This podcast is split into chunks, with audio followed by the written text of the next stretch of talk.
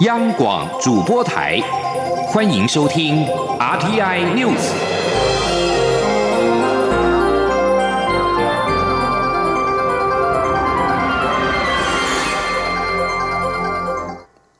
各位好，我是主播王玉伟，欢迎收听这节央广主播台提供给您的 RTI News。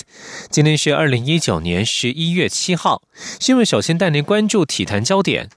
中华队六号晚间在世界十二强棒球预赛遇上委内瑞拉，中华队在七局上半打破僵局，靠着代打朱玉贤以及第一棒王威成连续两支二垒安打攻下两分。九局上又靠着委内瑞拉投手连续两次爆头奉送一分，中场中华队就以三比零力克委内瑞拉，确定晋级十二强，在东京举行的复赛，距离进军二零二零东京奥运也更靠近一步。中华队这场比赛先发投手张毅主投七局，投出六次三振，只被对方敲出四支零星安打，没有失分，拿下胜投，表现威猛，是赢球的大功臣之一。中华队今天晚上将遇上日本队，虽然已经确定晋级，但是比分多寡仍旧会影响晋级决赛的对战组合，而且两国交手向来被视为经典对决，依旧备受瞩目。继续关心国防消息，国防部后备指挥部在六号举行一百零八年后备军人辅导工作会议，蔡英文总统首度亲临续勉。蔡总统表示。后备军人制度改革正在缜密规划当中。他要求国防部针对后备军人研究两项新的措施，要让社会民众了解后备军人辅导组织同仁对国军及社会的贡献，在军人节同享社会尊敬，同时也要进行后备军人组织改革规划，提高作业经费，深化服务品质。今天记者郑林的采访报道。国防部后备指挥部六号举行一百零八年后备军人辅导工作会议，由后备指挥官江振中主持，并邀请蔡英文总统亲临续勉。会中除了颁奖表扬资深后备干部、伟顾团长等奖项外，也嘉许来自全国三百六十四个辅导中心的辅导干部，肯定他们常年担任国防志工，无私奉献、无志明、无勇功的守护家园。蔡总统致辞表示，后备军人辅导组织遍布全国，不仅平时协助动员演训，后备军人服务推广全民国防事务，建立国军跟社会之间的桥梁。当灾害发生，更可以看到后备军人辅导组织干部身穿全民国防背心进入灾区，跟国防搜救部队协力救灾。蔡总统表示，现役和后备军人本是一家人，身为三军统帅，对后备军人的照顾，他一定会做到。除了现有法规提供工作保险、身障给付保障，比照享有国军各级医院就医礼遇等优惠，他也提出两项措施。请国防部研究推动。第一，国防部国防部要有具体作为，让社会民众了解后备军人辅导组织的同仁们对国军以及社会的贡献。在每年的军人节，要让这些无名英雄共享社会对军人的尊敬，同样受到我们民众的肯定。第二，在进行后备军人组织改革规划的时候，要落实全民国防的理念。扩大后备军人辅导组织平时的社会服务、社会服务以及暂时支援国军的能量，提高作业经费，深化服务的品质，拓展服务区域，要在各乡镇市区设立后备军人辅导中心蔡总统表示，后备军人辅导组织同仁来自各行各业，事业有成，却仍像国军一样坚持爱民爱乡的初衷，期许大家能坚持这样的精神。他也会努力让国人同胞了解后备军人为国家所做的奉献和付出，成为他们最好的伙伴。央广记者郑玲采访报道。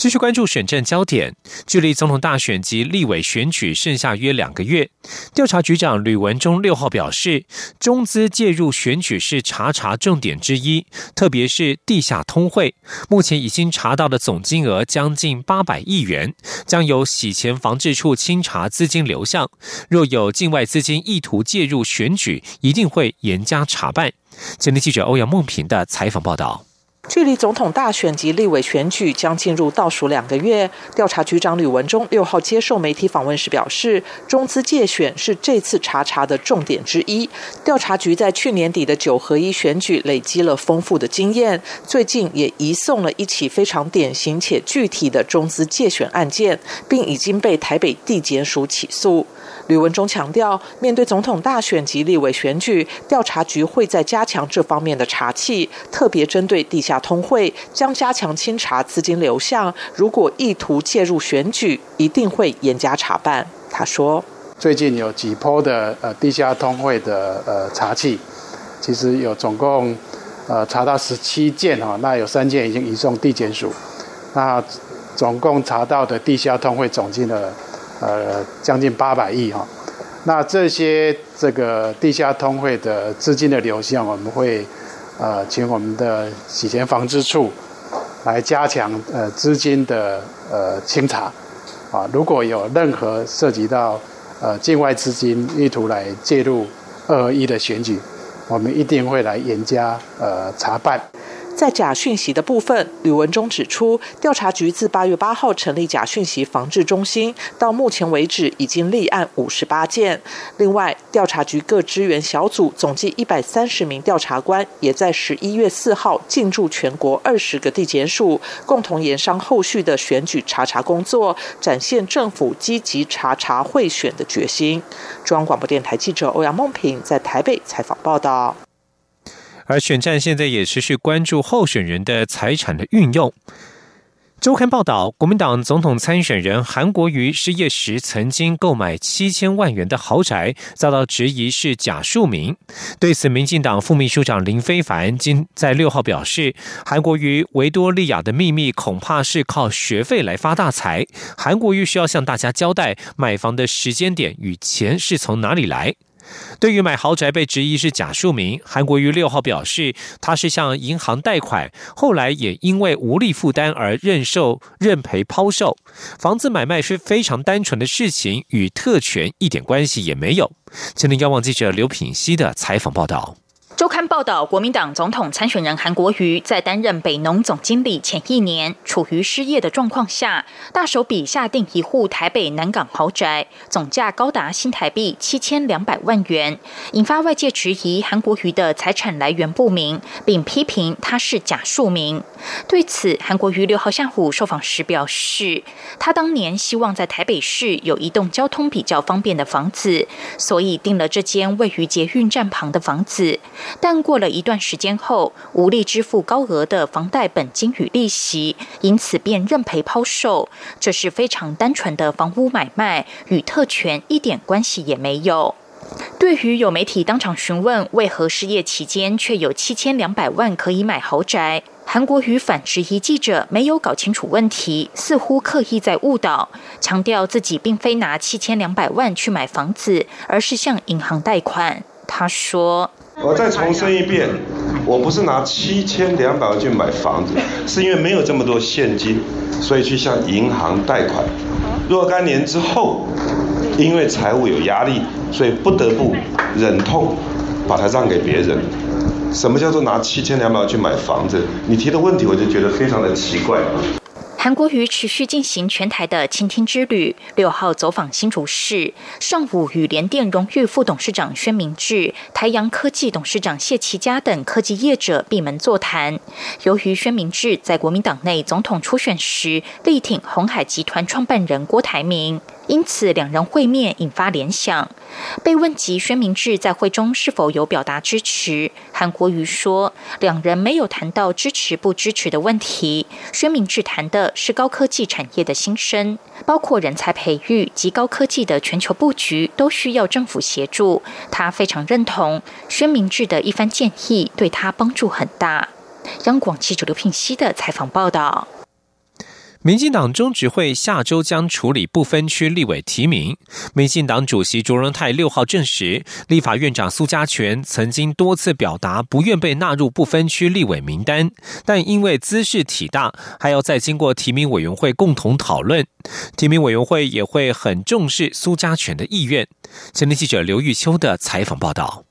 民进党正进行部分区立委提名布局，预计十三号召开中指会通过部分区立委名单。而立法院长苏家全表示，将借由府院党便当会时，向民进党主席卓永泰表达不会也不接受纳入部分区立委这一个立场坚定。对于苏家全表达不愿被纳入部分区立委的立场，卓永泰六号出席中常会前受访时表示，部分区提名委员会已经开过了几次会议，渐渐。进入到个别人选讨论，虽然苏家全已在对外表达不续任不分区的立场，但此事还需经提名委员会讨论。那确实，苏家全院长是我们的国会议长，他一再的对外，他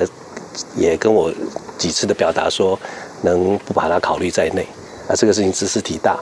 那因为这个还要再经过这个提名委员会共同的讨论哈，那我们会持续的进行，那我们会。呃，了解到苏家全院长他所提的自己的这样的意愿，我们会呃进行讨论，也会很重视。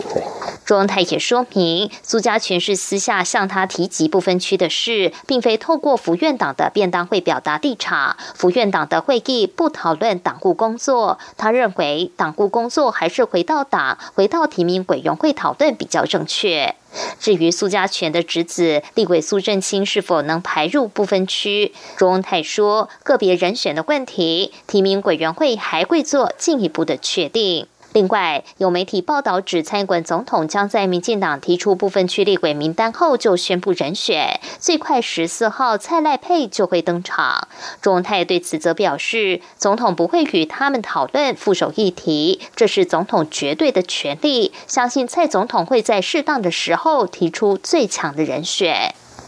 中广电台记者刘秋采访报道。关心国际焦点。美国行政部门一位高层官员六号向路透社表示，美国总统川普与中国国家主席习近平可能延后到十二月会面，签署各界期待已久的临时贸易协议。伦敦是可能的地点之一，但是尚未定案。这位要求匿名的官员指出，时间延后主因在于双方还在讨论协议的条款和会谈地点。这项所谓第一阶段的贸易协议仍有可能无法达成，但是达成的协议的可能性较高。川普与习近平原定在十一月中举行的 APEC 领袖会议场边会谈签署协议，但是这项峰会临时取消。官员指出，川习会的建议替代地点多达数十个，伦敦是可能的地点之一，因为川普十二月三号到四号将前往欧洲出席北大西洋公约组织高峰会，峰会后两人可以在伦敦会面。官员说，此事还没有做出最后决定。中国近来力促美方取消更多关税，此事这也将会纳入讨论，但是预料不会影响达成临时协议的进展。而在中国与欧盟的关系方面，在美中贸易战的背景底下，中国六号已与欧盟签署地理保护地理标示协定，宣传中国开放市场的讯号。但是，欧盟曾经指中国在改善商业环境存在承诺疲乏，后续开放市场的广度仍有待观察。所谓地理标示是表明产地来源的重要标志，属于智慧财产权的一种。这证明了某种商品来自某一个特定的地理区域，而且这个地区广为人知，具有高品质。例如知名的法国香槟区葡萄酒以及洛克福乳酪等等。这些受到地理标示保护的食品，除了能够避免冒用伪造之外，也具有更高的价格，是欧盟对外经贸谈判的重点。欧盟在六号发布新闻稿，宣布在法国总统马克宏以及中国领导人习近平见证之下，双方签署了保护地理标示与合作协定谈判结束声明。欧盟表示，这是近年来欧盟与中华人民共和国之间商定的最重要的贸易协定之一。而在美中贸易战的风险当中，中国连续两年大幅举办国际进口博览会，向来反对美国单边主义的欧盟成为中国的座上宾。不过，欧洲与中国在人权议题以及印太区域稳定方面不同调，合作并非没有变数。此外，欧盟也了解中国方面所说，并非一定做到。如同今年十一月一号，欧盟曾经点名中国改善商业环境还有许多的工作要做，而且指出中方存在承诺疲乏的问题，中国开放市场的广度及深度还有待观察。土耳其总统埃尔段在六号表示，伊斯兰国首脑巴格达迪在上个月底在美国特种部队发动突袭时引爆炸弹自杀之后一周，土耳其逮到了巴格达迪的妻子。埃尔段在安卡拉大学演说时首次宣布逮到了巴格达迪的妻子，并且在叙利亚逮到了他的姐姐及姐夫。土耳其高级官员本周稍早透露，他们逮到了巴格达迪的姐姐，还有她的丈夫与媳妇，希望能够由他们身上取得有关伊斯兰国的情报。美国国务卿蓬佩奥在上个月底曾经表示，美军对巴格达迪藏身处发动突袭时，他有两个妻子也丧命。这里是中央广播电台。阳光，翅膀打开了世界之窗；是阳光，翅膀环绕着地球飞翔。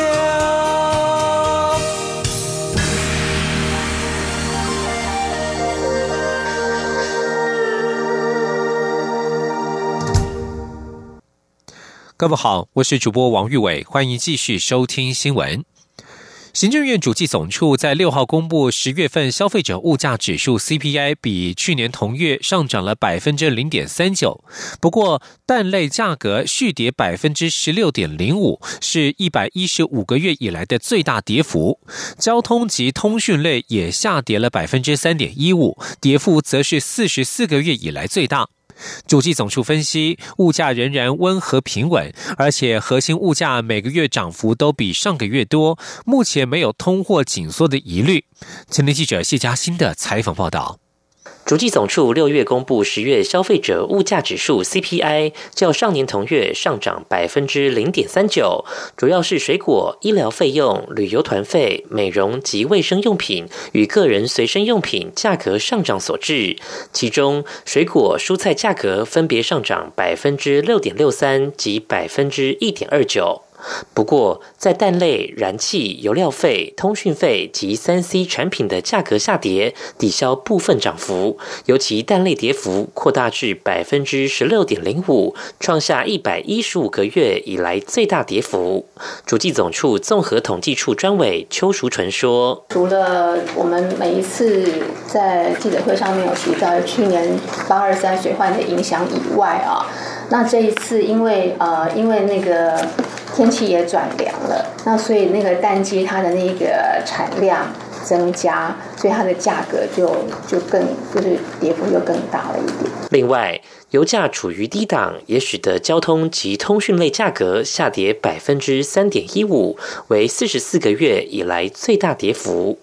主计总处指出，受贸易战冲击景气，加上国际原物料价格走跌，十月短售物价指数较上年同月跌百分之六点二一，写下四十六个月以来最大跌幅。而 CPI 涨幅也有缩小，不过从扣除蔬菜、水果及能源后的核心 CPI 来看，十月上涨百分之零点六六，物价仍属温和平稳，且其年增率持续上升，认为目前并没有看到。到通货紧缩的疑虑。中央广播电台记者谢嘉欣采访报道。政府规划二零二五年再生能源发电占比要达到百分之二十的政策目标，以调整台湾的能源结构。厂商在建制绿能的过程当中，也透过发行债券筹措所需的资金。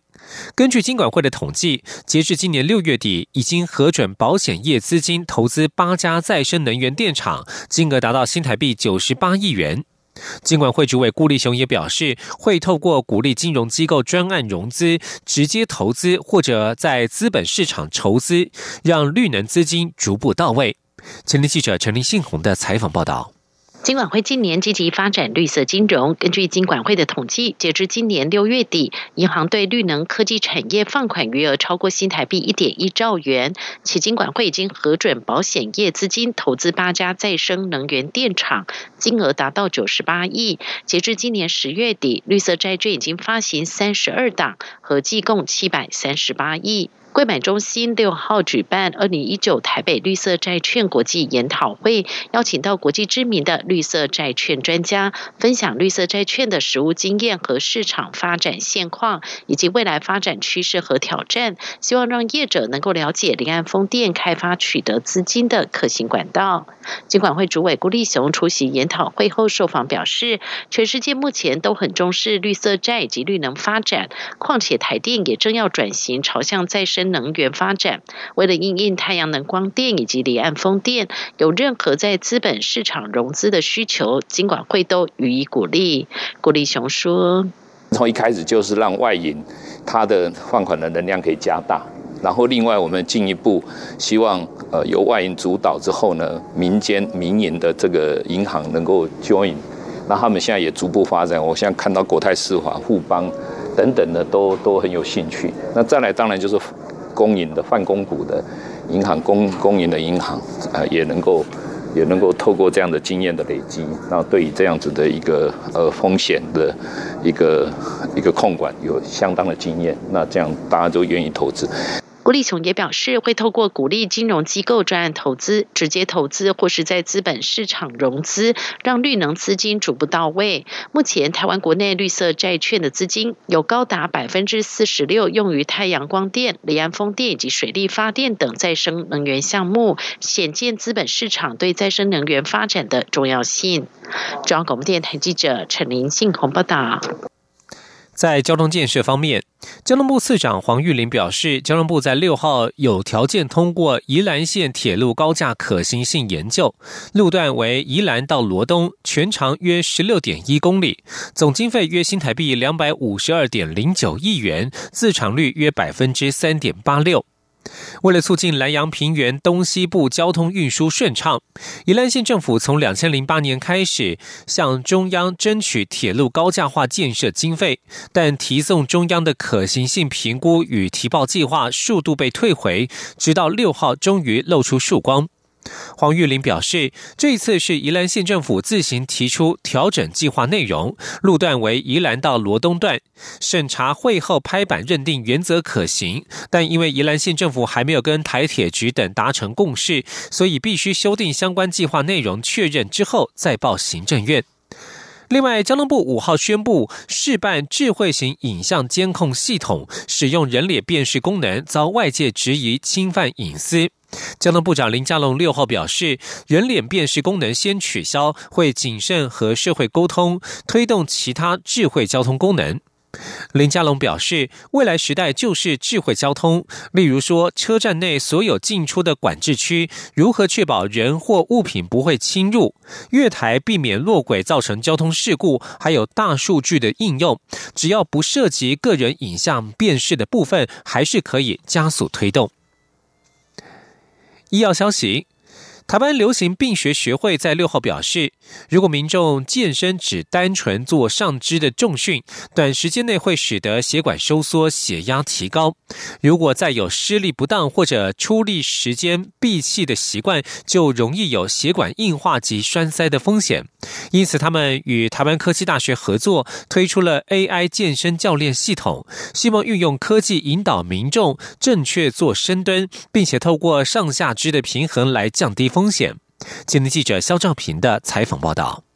双脚与肩同宽，微微外八，接着抬起臀部往后推，再弯曲膝盖。这边真人实际深蹲，那边则运用两只镜头拍摄，荧幕上就出现火柴人，同步显示人体在深蹲时的肢体关节动作。一旦动作不标准，这套 AI 健身教练系统就会以红灯提醒要调整动作。这套系统是台塑企业暨王占样公益信托与国立台湾科技大学研究团队共同研发的软体。他们在六号举行记者会，发表这项医疗与 AI 结合的新作品。相关研究计划主持人台科大教授杨朝龙表示，他们利用 AI 前瞻图卷机神经网络技术来判断人体的关节位置与肢体活动轨迹，并导入四维运算。就能精准建立动态图层。他说。比如说，我们发现有几个地方特定的位置做的并不是很正确的话，哦，整个系统也会给你所谓的推荐。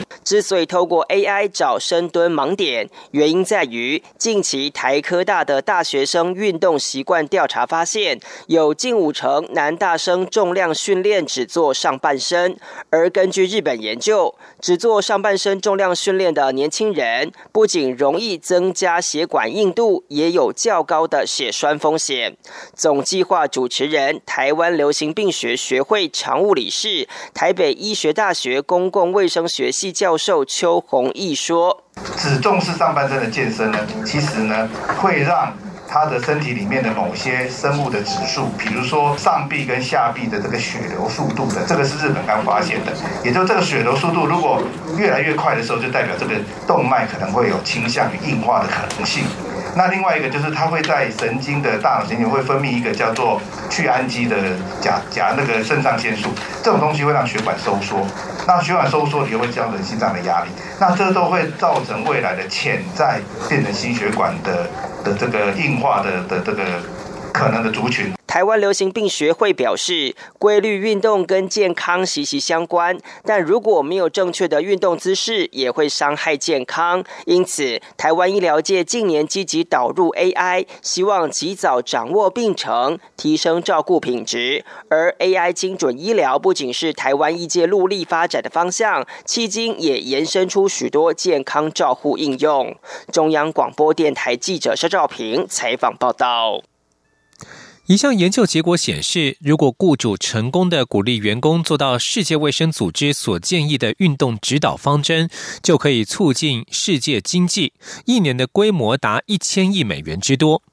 根据路透社报道，英国活力健康保险集团及智库兰德欧洲的研究发现，每天多步行十五分钟，或者每天固定慢跑一公里，或许可以改善生产力以及延长预期寿命，也就能够带动经济成长。研究指出，不运动的四十岁成人每天若慢跑二十分钟，平均可增加三点二岁的预期寿命。经济成长的动能主要来自于死亡率降低，也就是活着的人口更多，能够劳动、对经济有贡献的时间更长，员工请病假的天数也相对更少。这项研究凸显出不运动与生产力降低之间的显著关联。除了健运动之外，有助于健康饮食也相当的重要。家庭餐桌上摆满了三 D 列印机列印的肉排，以及运用甲烷等气体或是火山微生物制造的其他蛋白质食品。这幅场景听起来有点像是科幻小说，但是短短几年之后，有可能会成真。汤森路透基金会报道，随着超越肉类与不可能食品等外国公司所研发的素牛肉与汉堡肉替代品取得爆炸性的成功，替代性蛋白质产业现在持续蒸蒸日上。根据英国投资银行巴克莱集团。指出，替代性肉类销售额十年内可能达到一千四百亿美元，相当于全球肉类产业的百分之十，或者增加到当前销售额的十倍。现在更有业者致力于研发新一代的产品，借由结合尖端科技以及古老发酵程序，把有害或者常见的元素转变成基本食材，